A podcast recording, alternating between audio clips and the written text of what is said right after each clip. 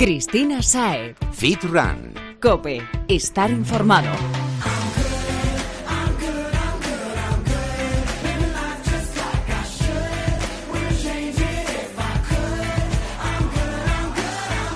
Muy buenas y bienvenido Fitrunner. Aquí empieza tu espacio de fitness, running y nutrición deportiva preferido. Y hoy vamos a hablar con un montón de expertos que nos van a dar consejos súper frescos para no solo terminar de entrar ya de lleno de una vez en el nuevo curso, ¿eh? que ya nos vale, sino también para disfrutar del camino y mantenernos en forma sin renunciar a algo que aunque a veces a algunos se nos olvida, es lo más importante, que es vivir. Vivir una vida fit con nuestros entrenos diarios, nuestras comidas, también con el descanso que necesitamos y sobre todo hacerlo compaginándolo con los compromisos sociales, el currele, los estudios y sin dejar de escuchar al cuerpo, que no siempre quiere ni puede afrontar lo mismo. Estarás pensando que son un montón de cosas, pero mira, el día tiene horas para todo y con la organización y la planificación necesarias conseguirás incorporar los hábitos saludables a tu día a día. Así que venga, afina la oreja y no te agobies que si quieres vas a conseguirlo.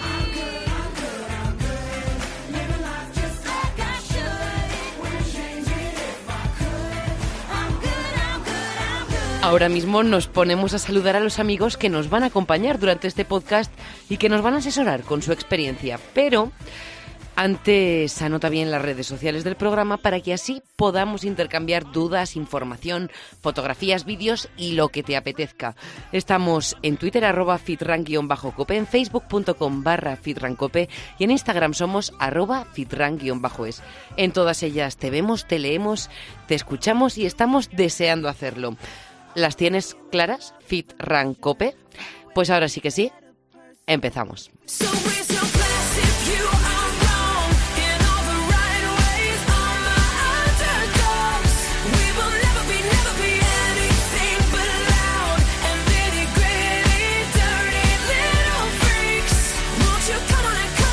Si escuchaste el último podcast ya estás al tanto de la gran cita de corredores que hay organizada para la primavera de 2018 en Valencia.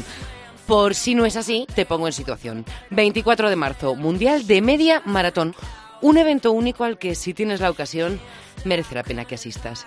Puedes recuperar el programa anterior para conocer a fondo todos los detalles sobre el desarrollo de la prueba y las inscripciones, porque hoy no es el día de repetir los detalles, sino de prepararnos para una carrera de estas características. ¿Qué cómo lo hacemos? Pues de la mano del Club de Atletismo, que en colaboración con la organización liderará los grupos de entrenamiento de estas pruebas. Se trata del club Cárnica Serrano y está con nosotros un entrenador, el entrenador, para darle más cuerpo, ¿eh? que es un profesional que ya ha estado antes con los micrófonos de COPE y que nos va a dar las claves para llegar a la línea de meta con éxito. José Garay, bienvenido y muchas gracias por estar con nosotros. Eh, muchísimas gracias a vosotros. Bueno, José, cinco meses aproximadamente es lo que nos queda para el día de, de esta prueba. ¿Cómo planteamos el entrenamiento durante este periodo para conseguir ya llegar a la cita de la mejor forma posible? Efectivamente, fíjate, Cristina, has comentado que son cinco meses, ¿no? Y, todos los atletas que de alguna manera tienen ya un mínimo de experiencia saben que cuando uno quiere competir una, una larga distancia, como es el medio maratón, ¿eh? el maratón ya es otra cosa, pero es el medio maratón, que no dejan de ser 21 kilómetros, pues uno tiene que tener un mínimo de preparación, un mínimo de condición física y tiene que saber que las cosas no se pueden preparar en el último momento, en las últimas semanas. Uno tiene que tener un espacio de tiempo donde sepa qué es lo que tiene que hacer en cada momento y prepararlo concienciadamente, con, con responsabilidad, en primer lugar. No podemos preparar un medio maratón al tontón y a lo loco, tratando de tener pues eh, un entrenador o un grupo de entrenamiento o un seguimiento que te pueda llevar de la mejor forma posible y hay que ponerse en marcha ya, porque sí que es verdad que bajo mi punto de vista como entrenador preparar un medio maratón pues exige al menos las últimas ocho semanas como un trabajo un poco más específico, es decir, un trabajo donde tenemos que aumentar los kilómetros, aumentar las tiradas de entrenamiento. Ponernos serios. Claro, para crear esa resistencia necesaria que me permita correr esos 21 kilómetros, pero sí que es verdad que antes de esas ocho semanas o esos dos meses previos, pues nuestro organismo tiene que estar preparado y tengo que pues de forma sistemática, pues al menos tres, cuatro veces por semana, pues practicar deporte. Tengo que salir a correr un par de veces a la semana, tengo que hacer un poquito de trabajo de fuerza y de tonificación. En definitiva, lo que no podemos hacer es eh, querer prepararnos ese medio maratón en el último momento. Eso es imposible y yo no se lo recomiendo a nadie. Bueno, pues con el tiempo vista que hemos dicho que tenemos, que es más que suficiente por lo menos para esa preparación, ese apretón final, ¿qué tipo de perfil de corredor es el que puede optar a una de estas pruebas? Quiero decir, ¿hay que haber hecho antes una media maratón o podemos pasar de los 10K en cinco meses a preparar esta Mundial de Media Maratón de Valencia? Es muy interesante lo que me acabas de decir, porque en Valencia estamos viviendo en estos momentos, pues desde hace ya, no en estos momentos, ya hace varios años, ¿eh? que estamos viendo un, crecimiento exponencial maravilloso en, en, el caso de los corredores y corredoras, fundamentalmente ahora de corredoras que se están incorporando de forma masiva y es fantástico. parece que antes la mujer estaba un poco más retirada de todo este mundo del running. Sí, es verdad, pero está irrumpiendo con mucha fuerza y, y, y, tenemos que estar todos celebrando esa situación, ¿no? Porque a mí me parece maravilloso cómo la mujer cada vez eh, ocupa más dorsales en la línea de salida de cualquier carrera. Y yo lo tengo claro, ¿eh? La mujer con, con, como sois tan concienciadas, como sois tan perseverantes en vuestros objetivos. tan cabezonas muchas veces. Sí, es, es cierto, y tan trabajadoras, ¿no? Entonces yo estoy convencido que, bueno, que la mujer nos va a sobrepasar al hombre en muchísimas facetas deportivas y, y, y, la cantidad de corredoras que se están sumando a esto es maravilloso y tenemos que, que tenemos que seguir apoyando ¿no? Esas, ese tipo de cosas. Eh, me, me preguntabas Cristina, perdona, que... ¿De dónde podemos partir? ¿De cualquier punto para preparar una media maratón o es mejor haber hecho alguna otra? Mira, yo, yo no creo que sea bueno ni que sea conveniente que cuando venimos... Hay diferentes opciones de partida. Otra cosa es que uno venga de una partida que practique deporte asiduamente, aunque no sea la carrera a pie, pues que la gente se dedique a entrenar dos o tres veces a la semana al fútbol y jugar su partido, o que tengan su partido de pádel dos o tres veces por la semana, es decir, que tengan una actividad física previa. Eso es mucho más fácil, pero aún así yo no recomiendo nunca que nadie que no haya corrido una media una carrera antes del medio maratón directamente del salto al medio maratón. Al menos uno tiene que tener experiencia en distancias menores, en distancias como puedan ser el 10K, que en la ciudad de Valencia pues tenemos muchas competiciones de esas distancias que puedan ser de 10, de 8 kilómetros, e intentar haber corrido al menos una media distancia como son 15 kilómetros el correr 15 kilómetros en competición y darme cuenta que mi organismo ha sido capaz de poder realizarlo sin ningún problema, pues es un plus de confianza que me ofrece para poder correr el medio maratón. Y el factor psicológico es importantísimo también psicológicamente eh, corremos con las piernas, pero es la cabeza la que nos dice adelante o no adelante. Es decir, al final la cabeza es la que nos está diciendo para y no continúes o para que podemos un poco más. Y el tener confianza consigo mismo, el, el saber que lo puedes conseguir y más una un 21 kilómetros, ¿no? Es que cuidado, yo quiero, que se quiero dice pronto porque últimamente como que nos hemos quitado hemos quitado un poco de importancia a los kilómetros por esto de que se está popularizando, pero son tremendas las distancias. Sí, le estamos perdiendo un poco el, el, miedo, ¿no? Y hay que tener siempre el respeto, porque porque son 21 kilómetros donde tú llevas a tu organismo a unos niveles de exigencia física muy importantes y uno tiene que tener plena seguridad de que lo puede hacer. No nos podemos poner el dorsal porque van a correr muchísimos corredores y yo eh, sí, o porque va mi compañero de entreno. Claro, o por mi compañero de entreno, o, o, resulta que mi compañero de trabajo la va a correr y me apunto con él. No, no podemos ponernos en línea de salida sin tener previamente un entrenamiento, una preparación y, una, y un convencimiento de que lo puedo hacer realmente. Eh, un 21 kilómetros yo quiero decirle a todos nuestros oyentes que es una carrera larga, de muchos kilómetros, y hay que respetarla, y uno tiene que saber prepararse adecuadamente, tanto física como mentalmente, pues para poder realizarla. Aquí la parte del entrenamiento de fuerza entiendo que será más importante quizá que para un corredor de una distancia corta. Eh, fundamentalmente para los atletas de resistencia eh, no es un entrenamiento que sea una prioridad, prioridad, porque lo que tenemos que mejorar es en resistencia, pero es muy importante la fuerza porque nos ayuda a mantener que nuestra estructura corporal se mantenga fuerte para que pueda aguantar los kilómetros de entrenamiento. Fíjate, muchas en muchas ocasiones muchos deportistas no pueden llegar a cumplir sus objetivos porque se lesionan porque a nivel articular o a nivel, porque no han tenido una buena preparación previa. Justo, porque se dedican a qué? Pues a hacer kilómetros, a hacer kilómetros, sin preparar su estructura, lo que es el chasis, vaya, ¿no? De alguna manera, si hacemos un símil con el coche, tenemos el motor y tenemos el chasis. Hay corredores que pueden tener un buen motor, pero un chasis debilitado. Y esa estructura cuando metes kilómetros, cuando metes semanas de entrenamiento y cuando metes muchas sesiones, si no se trabaja a través de la fuerza como un elemento fundamental, acabas lesionándote. Y si te lesionas no puedes entrenar. O sea, no hay peor entrenamiento que, el, que aquel que no podemos realizar.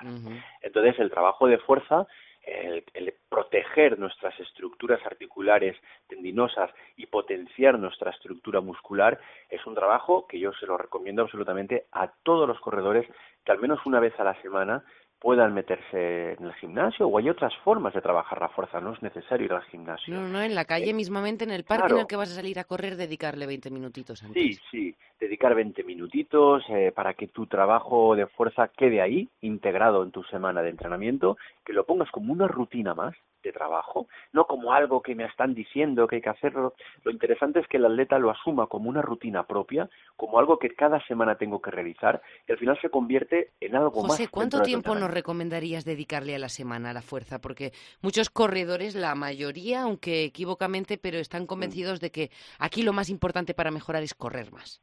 Sí, no, pues fíjate, yo prefiero, todo esto va a depender de la disponibilidad que cada corredor tenga. Claro, estamos, eh, aquí hay un abanico amplísimo de posibilidades, desde gente que puede solamente salir tres, hace tres sesiones de entrenamiento a la semana, pues imagínate martes, jueves y sábado, gente que es capaz de hacer cinco, y se lo distribuye igual hace martes, miércoles, jueves y sábado y domingo. Es decir, hay tantas posibilidades distintas, pero yo siempre digo que si no tienes muchas posibilidades y tu, y tu disponibilidad para entrenar son cuatro días, pues de esos cuatro días que uno yo prefiero que no hagan entrenamiento de zapatillas y salir a correr, para que nos entendamos, y que esa sesión de entrenamiento la dediquen más a un entrenamiento más específico para protegernos, ¿no? Para, para evitar posibles males menores que la fuerza nos va a ayudar mucho en ese sentido. Entonces, al menos yo aconsejo que una vez a la semana realicen trabajos de fuerza.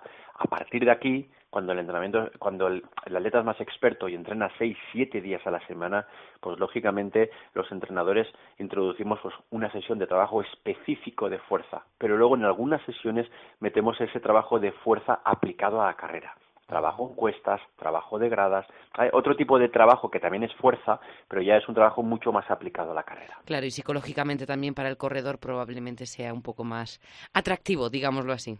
También viene bien, te oxigena mentalmente, porque además el atleta que lo hace está convencido de que eso es importante para que luego pueda correr más. ¿eh? Y eso es algo que el atleta cuando lo, se lo interioriza y se lo mete en la cabeza, hace el entrenamiento de fuerza con, con mucho gusto. Y luego te lo dicen, oye, qué bien me está viniendo ese entrenamiento de fuerza que me permite correr con menos desgaste. O en cuanto empezamos a ver los resultados. Claro, claro, claro. Mejora muchísimo, ¿eh? nos ayuda mucho. José, volviendo a la prueba concreta que tendrá lugar, como hemos dicho, esta primavera en Valencia, ese Mundial de Media Maratón, nos contaban desde la organización la semana pasada que tiene la peculiaridad de que es muy llana, un recorrido muy llano.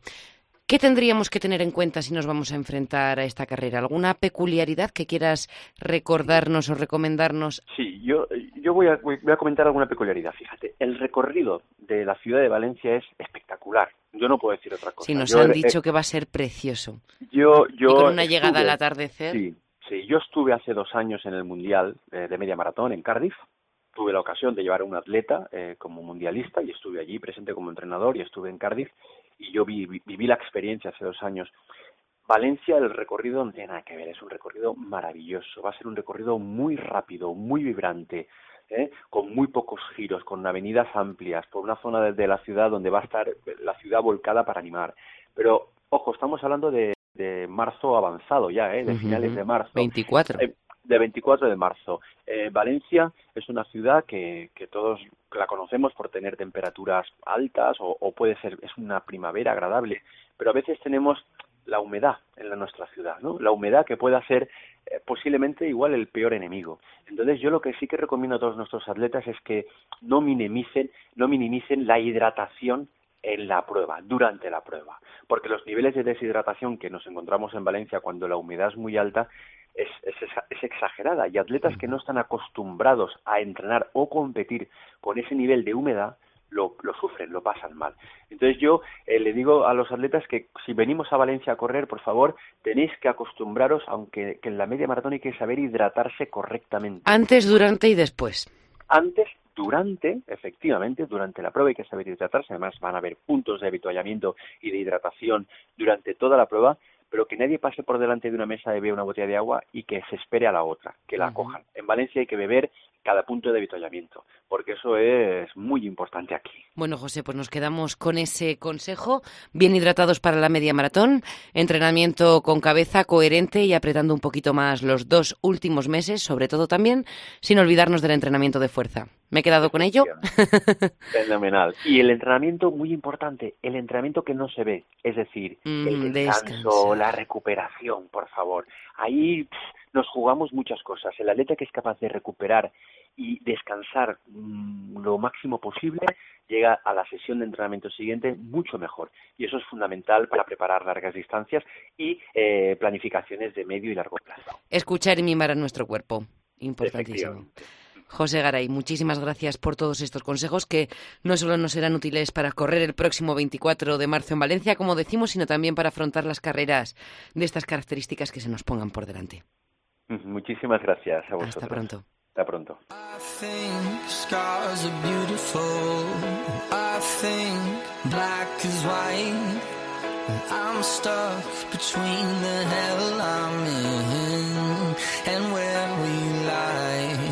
En Fidran Cope nos encanta movernos y no solo porque el ejercicio favorezca nuestro progreso físico y nos ayude a esculpir el cuerpo que queremos, que sí, esto es lo que nos entra por el ojillo y también es importante y muy impactante a la vez al ver cómo responde el body según cómo le tratemos. Pero a lo que iba, aquí lo mejor que nos aporta la actividad física es la innumerable cantidad de beneficios que tiene para nuestra salud y de los que hablaremos más adelante. Ahora, ¿qué sucede? Si al contrario de lo que predicamos, que es una vida activa, lo que tenemos es una vida sedentaria? Porque bueno, quizá no tú, o sí. El caso es que hay muchas personas que prácticamente ni caminan en su día a día, más en las últimas décadas en las que la tecnología nos ha conducido a unos hábitos de ocio un tanto inactivos físicamente y ha transformado muchos aspectos que han cambiado nuestra rutina, como puedan ser el transporte o la mismísima forma de desempeñar nuestro trabajo y todo, mm, claro, para facilitarnos la vida, pero empeorando nuestros hábitos. En el podcast de hoy vamos a analizar cuáles son los riesgos de llevar una vida sedentaria. Para ello hemos contactado con la doctora Paola Beltrán Troncoso. Ella es vocal de la sección de riesgo vascular y rehabilitación cardíaca de la Sociedad Española de Cardiología. Bienvenida, doctora, y gracias por atender a los micrófonos de COPE. Muchas gracias a vosotros. Buenas tardes. Doctora Beltrán, eh, la Organización Mundial de la Salud Sitúa a España entre los cuatro países más sedentarios de Europa y dice que quien tiene este mal hábito tiene entre un 20 y un 30% más de posibilidades de morir de forma prematura. ¿Cuáles son los principales factores que relacionan la inactividad física con esto, no con, la muerte, mejor con la longevidad? Vamos a ser positivos. Muy bien. Mira, sí, salimos mal en esta estadística. Aquí es, es un tema, realmente estamos hablando de que el factor aislado que tiene más impacto en, en tener eventos cardiovasculares y en aumentar la mortalidad hoy por hoy es el sedentarismo esto que mencionabas al principio. Y, y los mecanismos intermedios que conllevan una mayor mortalidad y sobre todo eventos cardiovasculares es todo lo que llamamos el riesgo metabólico acompañado a este sedentarismo que aquí entraría por supuesto el sobrepeso y los que serían los factores de riesgo eh, cardiovasculares clásicos como la hipertensión arterial el desarrollo de diabetes el desarrollo de un perfil lipídico o perfil de colesterol alterado, etcétera, etcétera. Por lo tanto, es todo un compendio de variables fisiológicas que se alteran por este estilo de vida, que, como bien comentaba, es parte de nuestra vida moderna. Es gracioso que estas enfermedades que ha mencionado suelen estar más bien relacionadas con los hábitos alimenticios que con los relacionados con, con la actividad física. ¿Tiene algo que ver, no, esta inactividad o este sedentarismo también con nuestros hábitos nutricionales? Sí, es que es un pack, ¿no? Las cosas no, esto cuando hablamos, por eso me gusta mucho, no, creo que los cardiólogos utilizamos mucho el concepto global de estilo de vida, que engloba eh, todo todo lo que son nuestros hábitos y estos hábitos eh, generalmente el sedentarismo pues también va acompañado de de también un cierto patrón dietético y todo se tiende a ser un a presentarse en clúster, ¿no? En la población también hay un estrato socioeconómico, por ejemplo, sabemos que quienes mayor obesidad infantil tienen, por ejemplo, son los estratos socioeconómicos más desfavorecidos, por lo tanto, son variables complejas. Lo que sí es cierto que el sedentarismo per se, es decir, la inactividad física, sí que se desarrolla con un patrón, se acompaña de mayor inflamación y todo esto no es solamente la dieta, ¿eh? sino simplemente o de forma aislada. El sedentarismo, por ejemplo, conlleva a mayor incidencia de resistencia a la insulina, que es la base de la diabetes tipo 2. Por lo tanto, sí, eh, eh, es, es cierto que la dieta converge y hacen allí una sincronía adversa, pero el sedentarismo per se también lo es. Hemos hablado de los problemas que nos causa en general, pero si vamos a lo concreto, ¿cuál es el problema más común en nuestro país, la enfermedad más extendida derivada de, este mal hábito? Una cosa es un factor de riesgo que a veces yo creo que es importante entender que nos predispone a, pero que también se han de tratar, por ejemplo, la hipertensión, un perfil de colesterol alterado, pero lo que es cierto es que todo cuando empiezan a acumularse como ir ganando puntos, pero en este caso puntos para una negativos, puntos malos.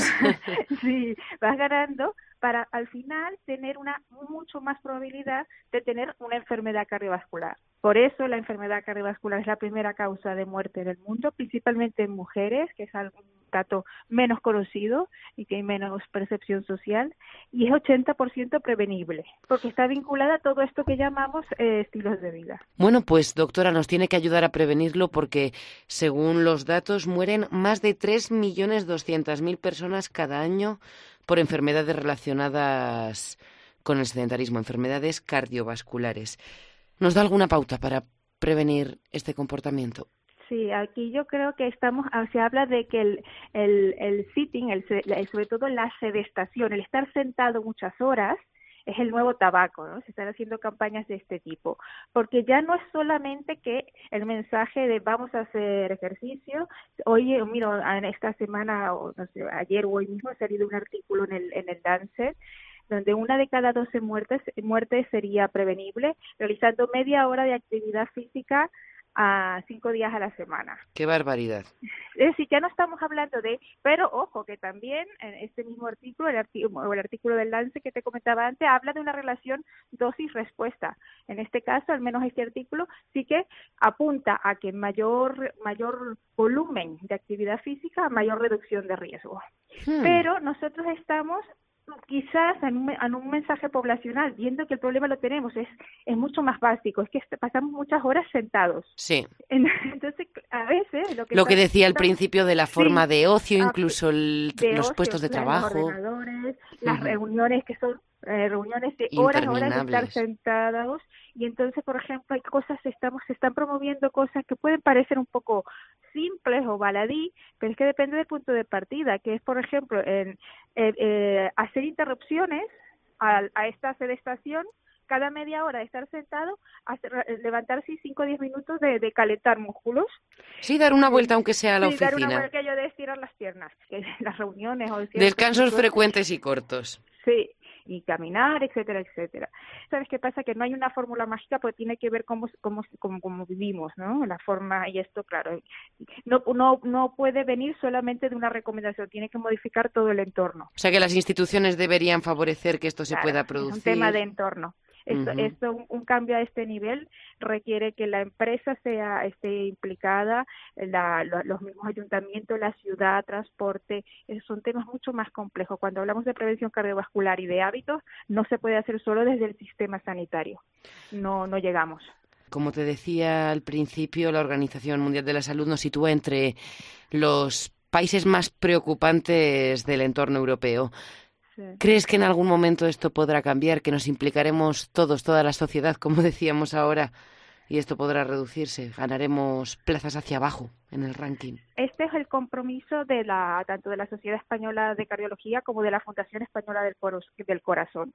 Trabajar, pero no es trabajar solo a nivel de la sociedad profesional y científica, sino dar un mensaje a través de esta oportunidad que nos das de llegar a la población, de llegar a todos involucrar también a las administraciones y muy, muy importante, y, y me, me, entenderéis todos perfectamente porque hablamos de prevención, en la escuela. También los niños, lo más importante, desde pequeñitos. Desde pequeños, incluir, esto es una propuesta que hemos hecho al Ministerio, incluir la, curricularmente formación en hábitos de salud en la escuela que forme parte del baremo de la formación a edades muy, muy tempranas.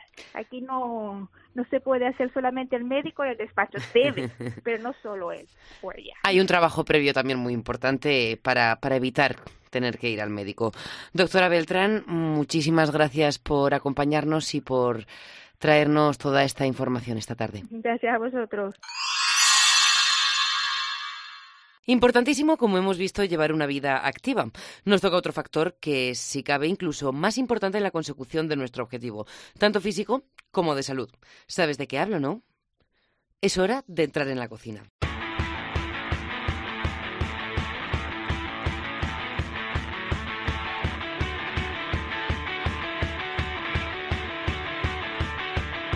Entramos de lleno en los fogones y lo hacemos con el que más sabe de viandas, nuestro amigo y gurú de la alimentación de este programa, Jesús Santín.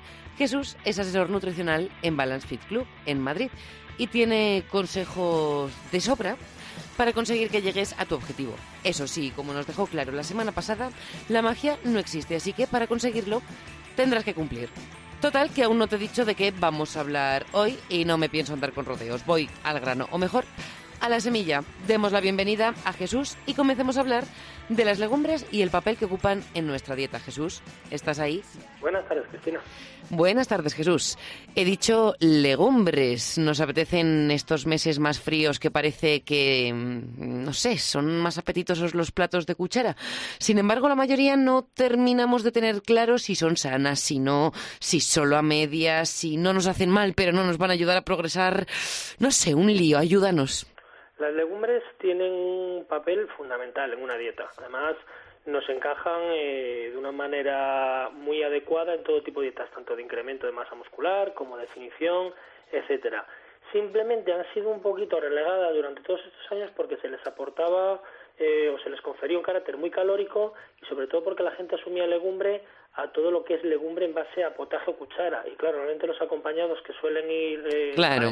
legumbre no suelen ser precisamente muy dietéticos. Entonces, el tocino, la morcilla y otros derivados del cerdo no los veo yo en una dieta. un concepto a la gente cuando escucha legumbre a la fabada de toda la vida y no, no es para nada un alimento que nosotros vamos a eliminar en una dieta, al contrario, es muy beneficioso. ¿Qué nos van a aportar en, en nuestra dieta para nuestro cuerpo? Pues la legumbre, si nos ceñimos un poquito a lo que sería componentes nutricionales, pues aproximadamente un 50% de la legumbre es grasa, pero grasas saludables, grasas necesarias, eh, ácidos grasos monoinsaturados, poliinsaturados en su mayoría.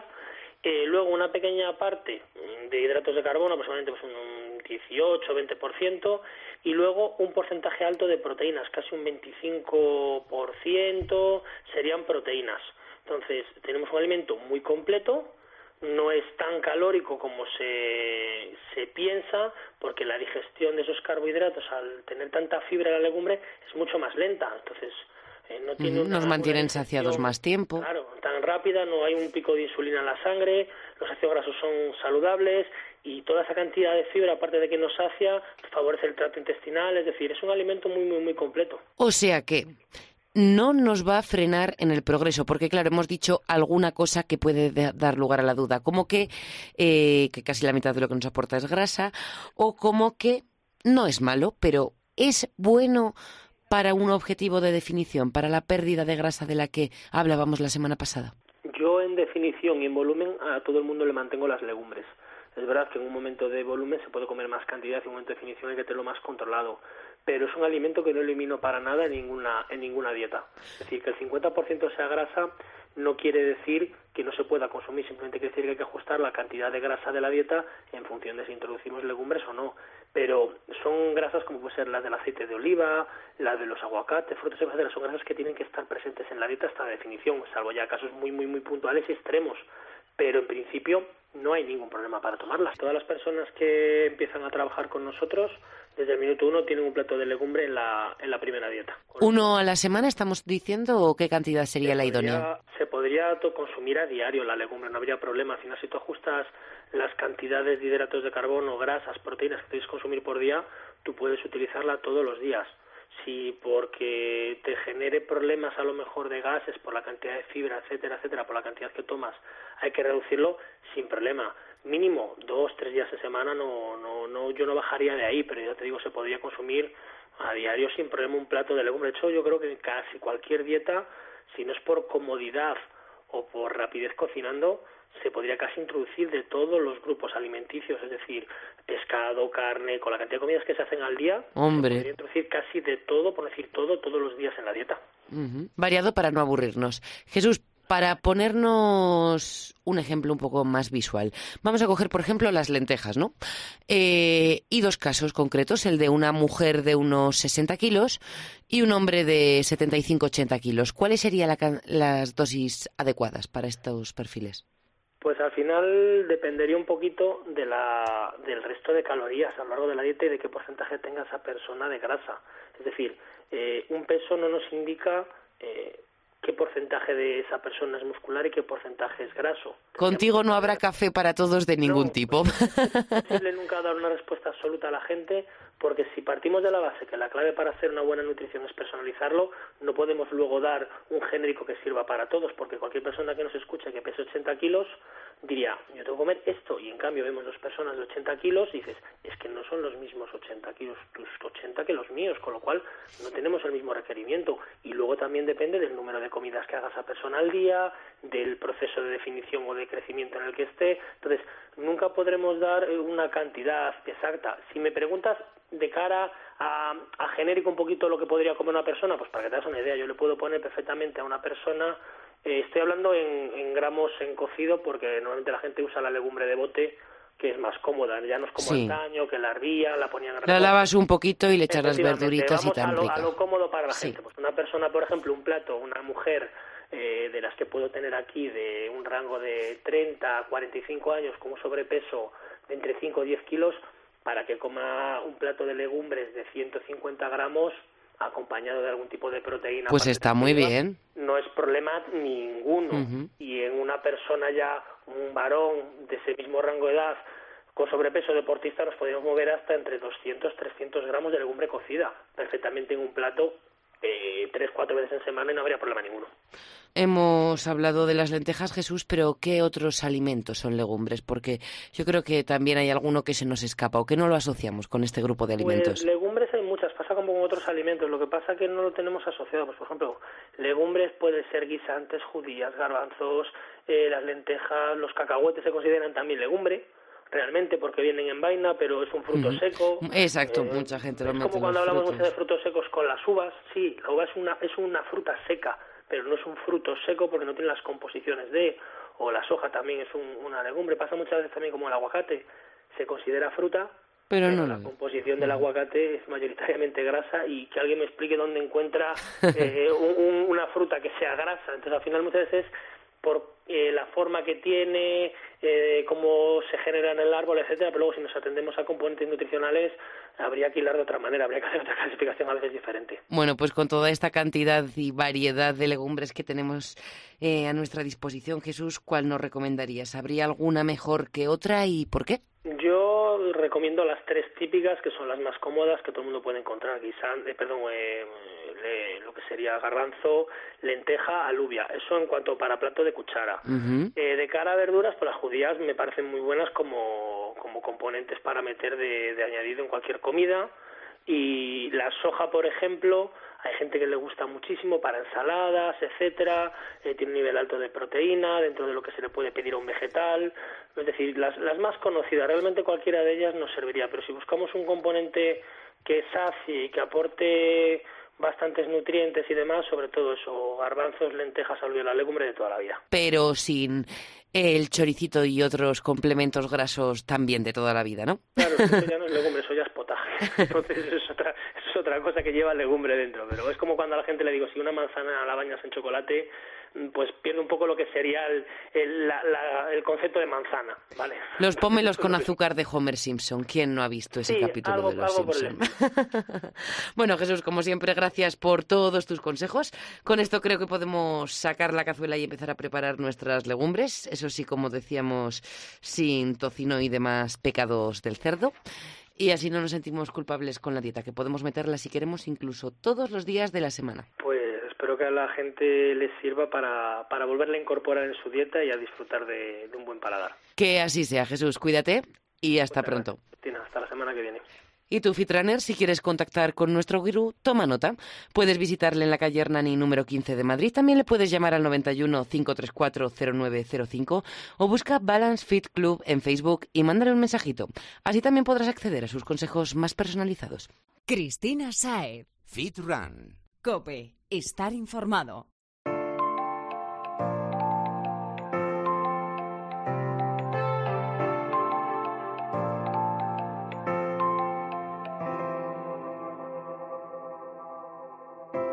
Ya te hablamos la semana pasada de lo que debes tener en cuenta a la hora de elegir gimnasio, tu gimnasio. Ahora bien, no es menos importante saber qué hacer una vez que entramos en la sala. Entramos y nos encontramos un poco de todo. Lo más atractivo y que es además un más para conseguir cualquiera que sea nuestro objetivo físico son las mancuernas. Pero, ¿cómo usar esos hierros de manera adecuada? Es decir, de forma que nos sirvan para algo, para lo que queremos que nos sirvan exactamente y sin hacernos daño. Bueno, para echarnos una mano con ese primer contacto con los hierros, hemos contactado con el entrenador Álvaro Moreno. Álvaro, bienvenido y muchas gracias por acompañarnos. Hola, muchas gracias. Entramos en un gimnasio y cogemos con nuestras manos por primera vez en la vida unas mancuernas. La primera pregunta no puede ser otra. ¿La cogemos de cualquier manera? ¿Hay una forma correcta de hacerlo? ¿O por el contrario, hay cosas que debemos evitar a la hora de cogerla? Realmente lo que se aconseja es que sea un agarre cerrado, para que no se te escape la mancuerna, con el pasando el pulgar por dentro de los, por fuera de los dedos, por encima de los dedos. Entonces que sea un agarre seguro, pero realmente no es tan, no es, no es un objeto peligroso, es un objeto seguro que si se usa bien, pues. O sea que las yemas de nuestros dedos deberían dar con la parte casi en la Eso muñeca. Es, como un puño cerrado. Un puño cerrado y fuerte y estable. Chicas, a las que os gustan las uñas muy largas, creo que va a ser un impedimento. Probablemente que sí. bien, ahora ya tenemos bien cogida la mancuerna y tenemos que empezar a usarla, Álvaro. ¿Cuáles son los movimientos básicos que debemos controlar para realizar un entrenamiento con este equipamiento? Siempre que se aconseja hacer entrenamientos, se suele pedir que prioricen los, los ejercicios donde se movilicen grandes cargas masas musculares para implicar más fibras, más Grupos gasto, grandes. eso es. Entonces yo creo que el press de banca con mancuernas es un buen ejercicio. para eh, trabajar el pecho. Para trabajar pectoral, eso es. Eh, remo con mancuerna una mano, que es para trabajar sobre todo el dorsal, el bíceps. Entonces son ejercicios muy completos que no solo entrenan una parte del cuerpo, sino que se entrenan varias al, al mismo tiempo. ¿Con unas mancuernas podemos ejercitar todo nuestro cuerpo? Sobre todo el tren superior, porque el tren inferior se puede utilizar como lastre, como carga, pero realmente la contracción cuando la haces es más... Sí, y a mí me pasa que además con las piernas tengo más fuerza de lo que puedo sujetar con mis manos. Y una mancuerna inevitablemente la tengo que agarrar con la mano aunque vaya a hacer una sentadilla. Claro, y muchas veces crea inseguridad, crea inestabilidad, entonces hay que tener mucho cuidado con ese tipo de ejercicios. Corremos más riesgo de lesión que haciéndolo con una barra o con una máquina apropiada para ello. Claro que sí. Bueno, ¿qué ejercicios son para ti los más importantes de entre todos los que podemos ejecutar con mancuernas para hacer un entrenamiento con sustancia? O sea, los básicos, de decir, estos tres, estos cuatro, estos cinco tienen que estar sí o sí o si no, vete a tu casa porque no estás haciendo nada. Como hemos dicho antes, el press de banca con mancuernas, el remo con mancuerna una mano es muy importante también. El press militar, que es este que cogemos las mancuernas y se sube hacia arriba para trabajar el hombro. De nuestra cabeza, sí. Y uno más, pues ya por decir uno de tren inferior, quizás se puede hacer peso muerto o, Que no sé si... Sí, la técnica es un poquito distinta a usarla con barra, pero quizá es incluso más fácil porque tienes más libertad de movimiento. Bueno, y una persona que llega por primera vez al gimnasio, tiene ya estos cuatro o cinco ejercicios básicos para ejercitarse con las mancuernas, ¿cómo se organiza? ¿Va a trabajar y varía, hace un circuito de todo el cuerpo? ¿O sería más recomendable que vaya por grupos musculares? ¿Qué recomiendas tú para estas primeras semanas en la sala de fitness? Si es una persona que acaba de empezar a entrenar, yo recomiendo hacer dos, tres días de un circuito de cuerpo completo donde se trabaje todo. Si es una persona que ya está empezando y tiene otros objetivos como hipertrofiar o sobre todo hipertrofia, yo recomiendo que se haga una rutina dividida en tren superior y tren inferior. Donde unos días se trabaje la musculatura del tren superior, pecho, espalda, hombros y otro día distinto, pierna. Pero que se haga de forma alterna y siempre dejando mínimo tres días de descanso. Que aquí seguiríamos con la frecuencia de unas tres, cuatro sesiones de entrenamiento a la semana, no más. Eso es, no más. ¿Y la duración? La duración con 45 o 60 minutos es suficiente, porque no, no más es mejor. O sea, hay, una, hay un tiempo para que el entrenamiento sea eficiente y si sobrepasamos ese tiempo, pues no adquirimos tantas mejoras como nos esperamos. No tenemos tanta energía y no entrenamos tan bien quizá como deberíamos. Implica más riesgo de lesión, más pues todo eso. 45-60 minutos, 3-4 veces a la semana intercalando sesiones del tren superior con las del tren inferior y variando los ejercicios, como hemos dicho, siendo fundamentales el de pecho, el remo en brazo para espalda, pres militar con mancuerna y peso muerto. Sí, esos son los pilares del entrenamiento los pilares del entrenamiento con mancuernas. Eso es. Álvaro, eh, nos tienes que dar esos consejos vitales que evitarán que tiremos la toalla a medio camino en este proceso de adaptación a las pesas, digámoslo así. Mm, Tú has denominado en alguna otra ocasión estas claves como los 12 mandamientos de los primeros meses en el gimnasio, los primeros meses de pesas. Cuéntanos en qué consisten, cuáles serían. Pues mira, son sobre todo enfocados a mantener la, adherencia al ejercicio, que se pueda mantener a largo plazo, que, pues bueno, sería por ejemplo que la, el lugar de entrenamiento esté cerca de tu casa. Súper importante. Porque si no, no tienes tiempo, lo, lo, utilizas como, como, excusa muchas veces para no ir. Es que entre que voy y vengo. Eso es. Lo decíamos la semana pasada que hablamos en el programa sobre cómo elegir nuestro gimnasio adecuado. Y, era importante eso, estar a unos 10 minutos de nuestra casa a nuestro trabajo, porque si no, no es accesible. Y si es, si es caminando, mejor. Cuanto más fácil, más cerca, mejor. Accesible, un gimnasio accesible. Eso es. Segundo mandamiento. Segundo, eh, sobre todo, no copiar rutinas de Internet o de amigos, porque esto es muy típico y es un problema serio, realmente. Sí, porque lo que te funciona a ti no tiene por qué funcionarme a mí. Claro, y mi forma mi fisiología no es tu fisiología, entonces a lo mejor yo no puedo hacer una cosa que tú estás haciendo. Como siempre, fundamental ponerse en manos de profesionales porque todo lo que tiene que ver con nuestro cuerpo depende. Totalmente. Seguimos, Álvaro.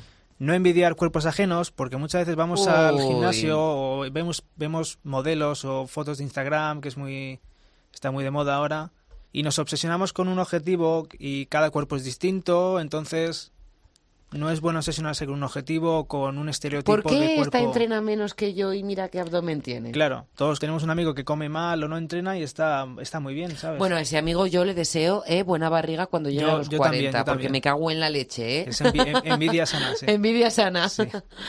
Seguimos, a ver, nada de envidias. También eh, lo que has dicho antes de, de buscar expertos, fiarte de los expertos porque realmente son los que estudian y están eh, cada vez intentando innovar, no innovar, sino buscar nuevos... Buscar lo mejor para ti. Eso es. Para que una persona de tus características consiga lo que tú buscas. Y aún así, aunque un ex, porque un experto te lo diga, no te lo creas al 100% nunca, porque puede que no tenga toda la razón. Entonces hay que investigar, hay que buscar bueno, y probar, ¿no? Porque muchas veces no hay nada como ponerlo en práctica para que el cuerpo te diga si sí o si no. Probar cosas seguras, las cosas que no son seguras, mejor no. Seguimos con los mandamientos, a ver. Hay personas que por su edad o porque padecen alguna lesión o enfermedad necesitan ir al médico realmente para que les dé un permiso para hacer deporte, porque son, son cosas serias. O sea que tener un control de nuestra salud antes de ponernos a practicar. Yo recomendaría a todo el mundo. También es importante eh, establecer objetivos realistas. O sea, no, no podemos plantearnos perder 10 kilos en un mes, porque es imposible. Mm, ojalá, yo me Ojalá, apunto, vaya. Ojalá, sí. La magia no existe, como No decíamos existe, no. con el Y nutricionista. si perdemos 10 kilos en un mes, probablemente estemos perdiendo más salud que peso. Y masa muscular y nos venga un rebote de la leche. Eso es. Nada que hacer. Vamos a seguir porque estos mandamientos me están pareciendo básicos de los que deberíamos escribirnos en mayúsculas y colgarlos encima de la cama todos. Pues sí, la verdad que sí. A ver, ¿cuál es el siguiente? Eh, tener paciencia. Los objetivos, cuando se hacen bien, son lentos y son muy progresivos, pero son permanentes. Es una carrera de fondo Eso es. y no será tiempo gastado sino invertido, muy bien invertido. Invertido en salud, que es muy que nos acompaña No es siempre. moco de entonces, pavo. no, no. También es importante tener en cuenta que el gimnasio no lo es todo, no es solo entrenar. Si tenemos un objetivo, tanto la dieta como el descanso, como el estilo de vida, eh, vamos, juegan un papel fundamental en, en tu, en la consecución de tu objetivo. Al final lo que decíamos que no es un sacrificio o algo que haces por obligación. Voy al gimnasio porque tengo que ir todos los días, ¿no? y, no, y no solo entrenar, porque hay gente que, por ejemplo, entrena tres, cuatro días en semana, pero tiene una mala alimentación, el resto del día está sentado en el sofá y eso tampoco vale. Nada. O no duermes. O duermes mal, que el descanso es que es, es fundamental. Los tres pilares que decimos siempre, Eso es. alimentación, nutrición y descanso. ¿Cuál es el siguiente? No obsesionarse solo con las pesas, hay más cosas. Se puede hacer un montón de actividades, se puede hacer cardio también, se puede Body combat. body combat, Aquí se una friki del body combat. salir a bailar, cualquier cosa, jugar al fútbol. No encerrarse solo en, en la sala de fitness porque el deporte es mucho más que levantar pesas. Y muchas veces podemos desarrollar otro tipo de actividades en grupo que Claro, nos van a hacer el también factor social del deporte es muy, Sí, muy importante, sí, sí. Es básico. sí. También nos llena mucho. Sigue, seguimos, Álvaro. Eh, muy importante dejar el móvil en la, en la taquilla o ponerlo en silencio. Mm. Porque además de que no entrenas tú, porque estás mirando el móvil o lo que sea, si hay alguien esperando para usar esa máquina, Hoy vamos, eso es, me que mosquea. es lo peor que hay eso. No hago más que decir, a ver, ¿tú has venido a entrenar el dedo Claro. o qué? O si no quieres entrenar, sigue hablando, pero deja la máquina Claro, por lo menos levántate, yo Claro. la uso y tú hablas con quien te dé la gana.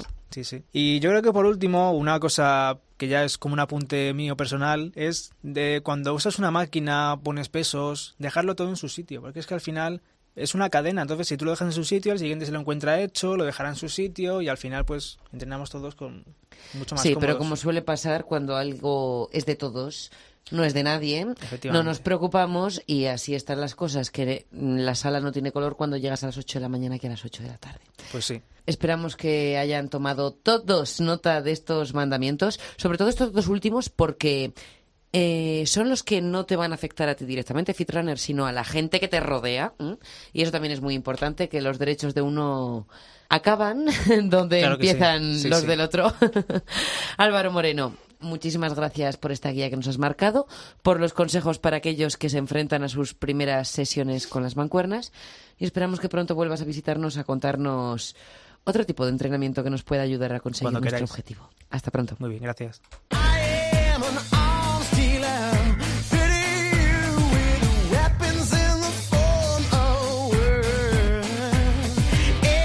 Sido un programa intenso en el que ha habido cabida para todo.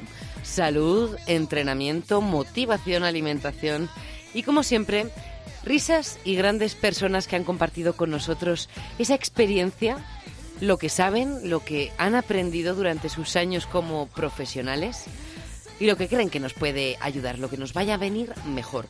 Pero no a todos en general, sino a ti en concreto, pero a mí también y al que tienes al lado.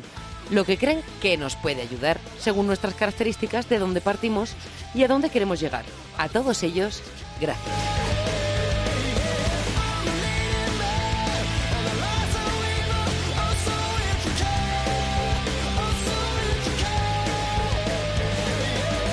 Y tras estos interesantes temazos que hemos tenido esta semana, toca despedirnos, pero solo hasta la semana que viene. Así que es una despedida parcial, porque además de que volvemos a darte guerra, a bombardearte la oreja en solo siete días, hasta entonces puedes ponerte en contacto con nosotros cuando lo desees a través de las redes sociales del programa Twitter, Instagram o Facebook. Estamos en todas ellas.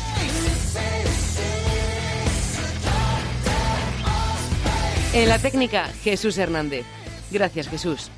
Y Fitrunner, recuerda que puedes escuchar también las canciones que van sonando en los distintos programas de Fitran Cope en las listas que hemos creado para ti en Spotify. Somos Fitran-Music y tienes temazos para aburrirse.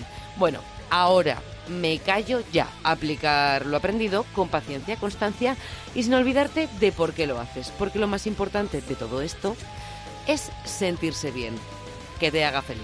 Eso es lo primordial. Descansa y seguimos en contacto, Citrano.